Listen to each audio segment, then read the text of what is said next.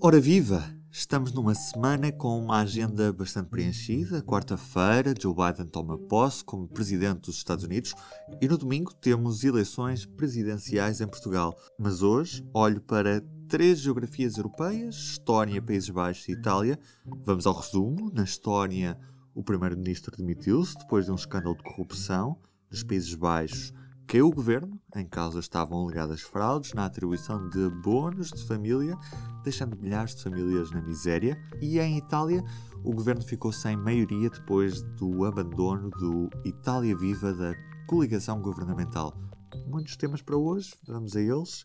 Começamos com a Estónia, com o jornalista Pedro Bastos Reis. Viva Pedro, o que é que se passou ao certo para o governo de Estónia ter caído? A queda eh, deu-se na semana passada, na quarta-feira, dois dias antes da, da demissão do governo do, dos Países Baixos. Portanto, o, o, governo da Estónia era chefiado pelo Yuri Ratas, do Partido do Centro, que decidiu apresentar a demissão depois do seu partido se ter visto envolvido num escândalo de corrupção com uma imobiliária chamada Porto Franco. Além de um empréstimo de 39 milhões de euros do Estado a esta imobiliária, as autoridades do país suspeitam que a Porto Franco fez doações ao Partido do Centro para garantir contratos vantajosos. O primeiro-ministro demissionário, o Yuri Ratas, não foi diretamente envolvido no caso, mas decidiu assumir a responsabilidade política e fez cair o governo, que, além do Partido do Centro, também inclui o Partido Conservador do Povo da Estónia, de extrema-direita, e um outro partido conservador, eh, que é o Pátria. As legislativas no país só estão marcadas para março de 2023, portanto, daqui a dois anos e a presidente da Estónia incumbiu a líder da oposição, a Kaja Kallas, do partido Reforma, eh, de formar um novo governo que consiga obter a aprovação do Parlamento. Eh, isto para evitar um cenário de, de eleições antecipadas. Um facto curioso é que nas últimas legislativas, que foram em 2019, o Partido Reforma, da Kaja Kallas, até foi o mais votado, mas não conseguiu formar uma maioria eh, para governar e o Partido do Centro, que já estava no poder desde 2016, eh, chegou a um acordo com o Pátria e com o Partido Conservador do Povo da Estónia e formaram um governo. As negociações para a formação do novo executivo entre o partido da Caia Calvas e do Yuri Ratas estão a decorrer. Os partidos têm pouco mais de uma semana para chegarem a um acordo, porque, caso contrário, tem, o Parlamento é dissolvido e têm de ser convocadas novas eleições.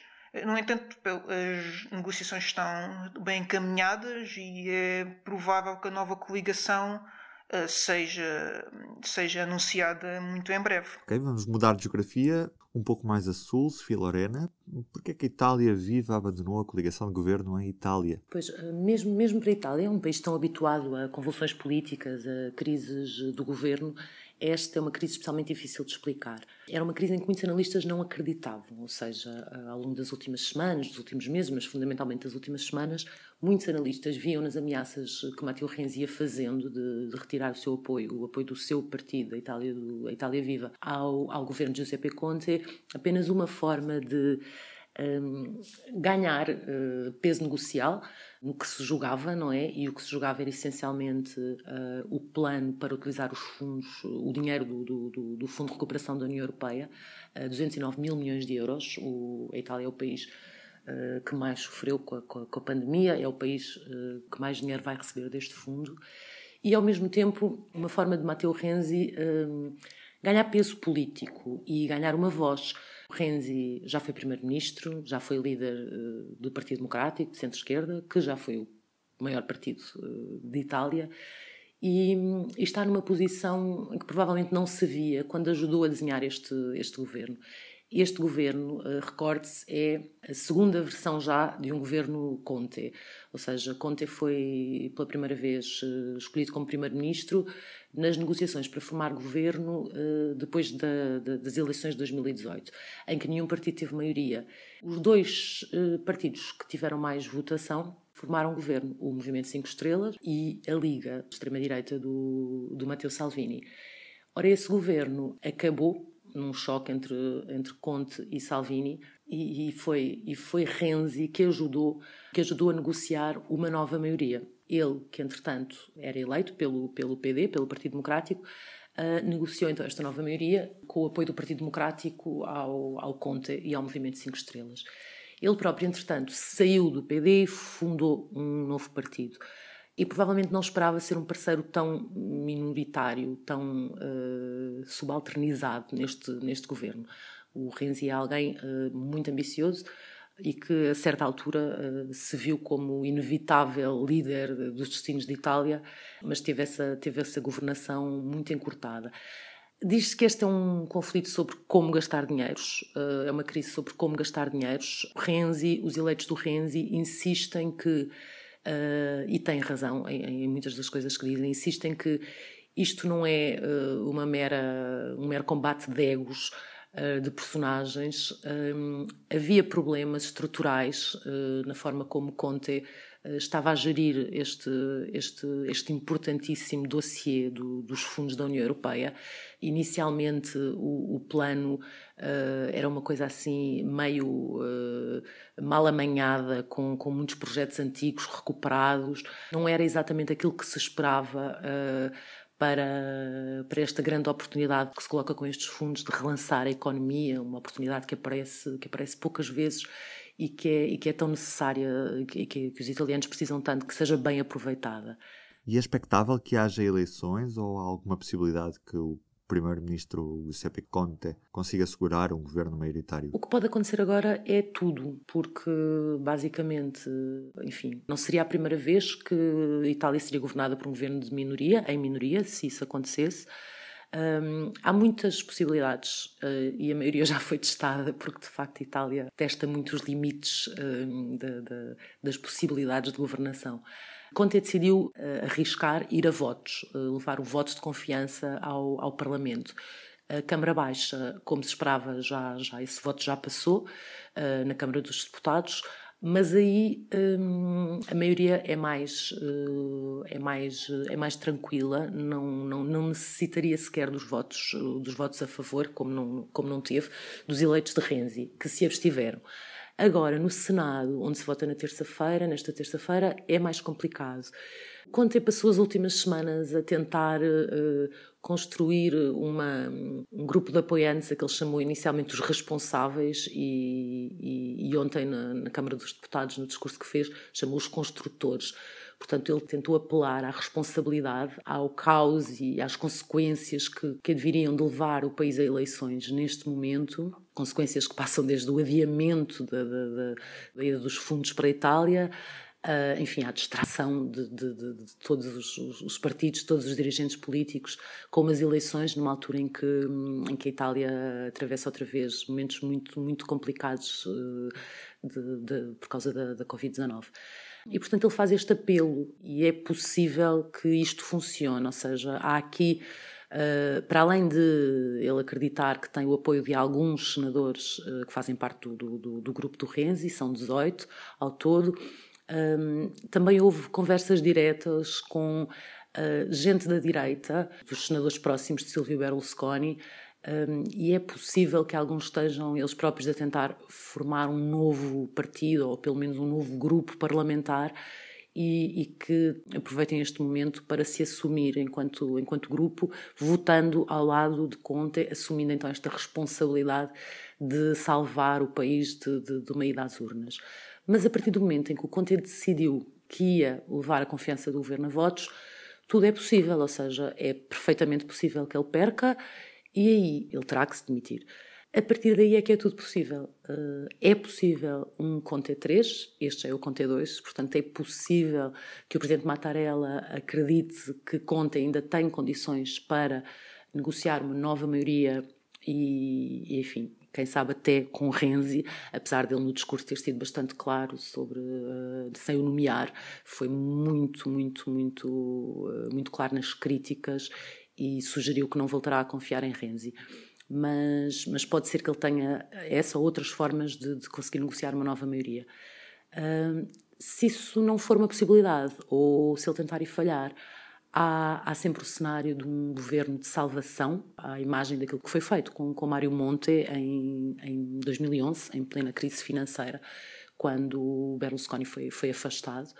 E aí, enfim, aí a tal pessoa escolhida uh, teria que negociar e provavelmente tentaria um governo uh, da esquerda à direita. A direita quer eleições, porque as sondagens dizem que a direita venceria, a direita com Salvini a liga à cabeça.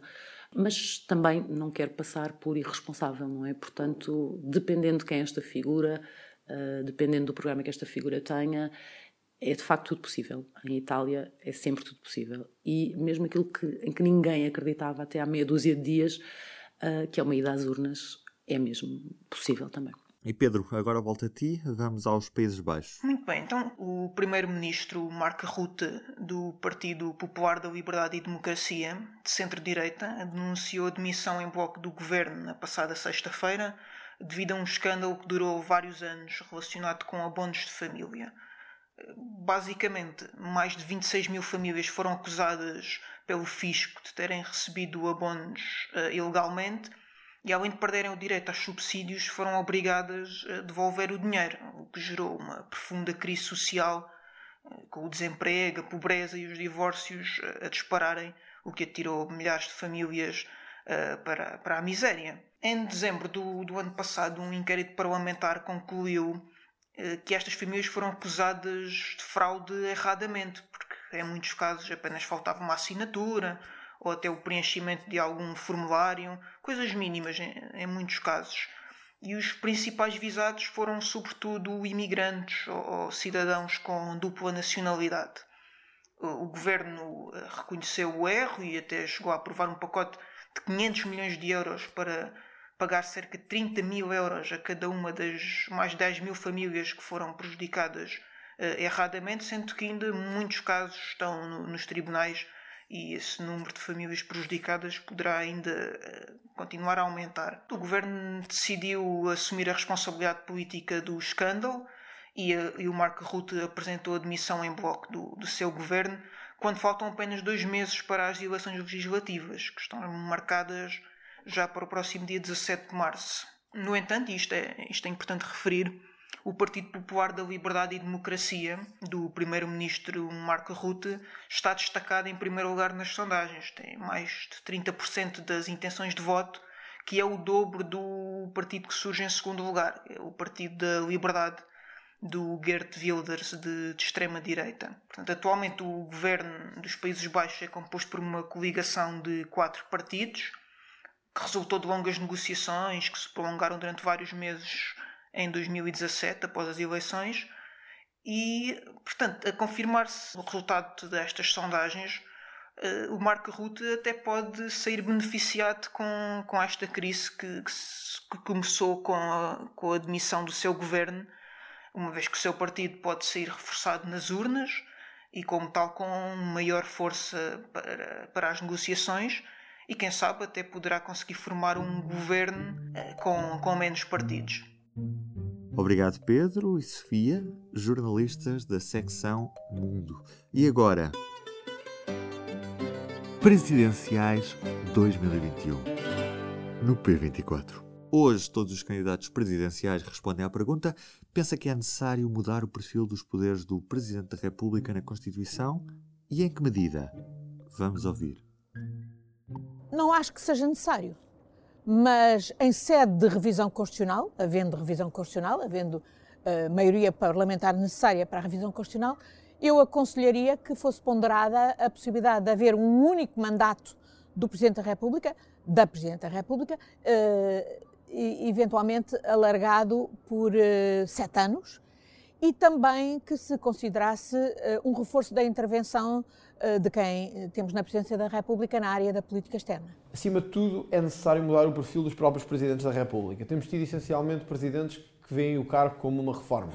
O Presidente torna-se um mero cargo simbólico e um corta-fitas da República. Não foi esse o espírito da Constituição, apesar das suas sucessivas reformas, e penso que o perfil do Presidente, até pela legitimidade que tem, é o único órgão com legitimidade direta, com mais de 50% dos portugueses a exercerem o seu direito de voto numa votação, portanto, tem, é o órgão com maior legitimidade em Portugal e tem que ser visto como tal. Tem que ter um magistério de influência que permita, por exemplo, que neste caso da Ministra da Justiça, o governo não se anda a atrapalhar para trás e para a frente e, portanto, o presidente tenha a capacidade de influência de dizer: meus amigos, esta brincadeira acabou, a ministra tem que terminar as suas funções porque o Estado de Direito português está acima de nomes, de amizades ou de cumplicidades políticas. Os poderes que a Constituição atribui ao Presidente da República são adequados.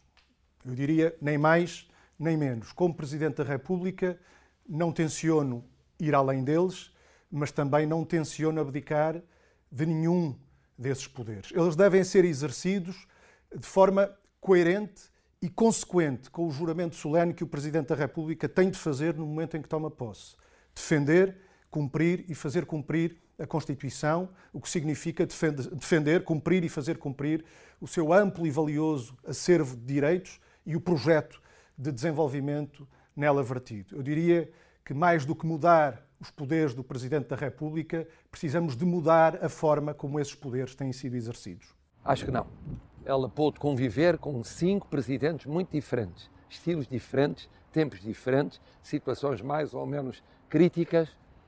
É suficientemente plástica para se adaptar a várias realidades. Não creio que seja necessário. Creio que o Presidente tem os poderes que deve ter, deve fazer cumprir e proteger o que está na Constituição e desse ponto de vista eh, creio que temos condições, e neste momento em particular em Portugal, para fazer cumprir algumas das necessidades mais básicas de defesa do, do que está inscrito na Constituição, nomeadamente, e ainda que me repita, a questão da saúde. Por isso proponho um contrato para a saúde, porque creio que temos neste momento a composição e a maioria na Assembleia da República que nos pode permitir responder a isso. Eu sou um pragmático. Eu sei que não vamos ter uma maioria de dois terços para mudar a Constituição num futuro previsível e não sinto necessidade nenhuma de alterar os poderes do Presidente. Acho é que eles devem ser usados e eu, enquanto Presidente, proponho usá-los. Há uma, eu, há uma coisa que eu tenho. Eu, neste momento, não estou muito preocupado com isso. Isso não é uma prioridade. Há prioridades muito mais importantes e eu não vou estar, estar a investir mais num que no outro. Neste momento, de saúde e economia. E acho que é aí que temos que apostar forte. O especial Presidenciais 2021 está disponível em público.pt barra presidenciais-2021. Diariamente há um novo episódio do Poder Público, série Presidenciais, e as conversas improváveis entre os cronistas do público e os candidatos presidenciais estão também disponíveis no mesmo sítio onde houve o Poder Público. Fica o conselho de dar uma vista de olhos por lá.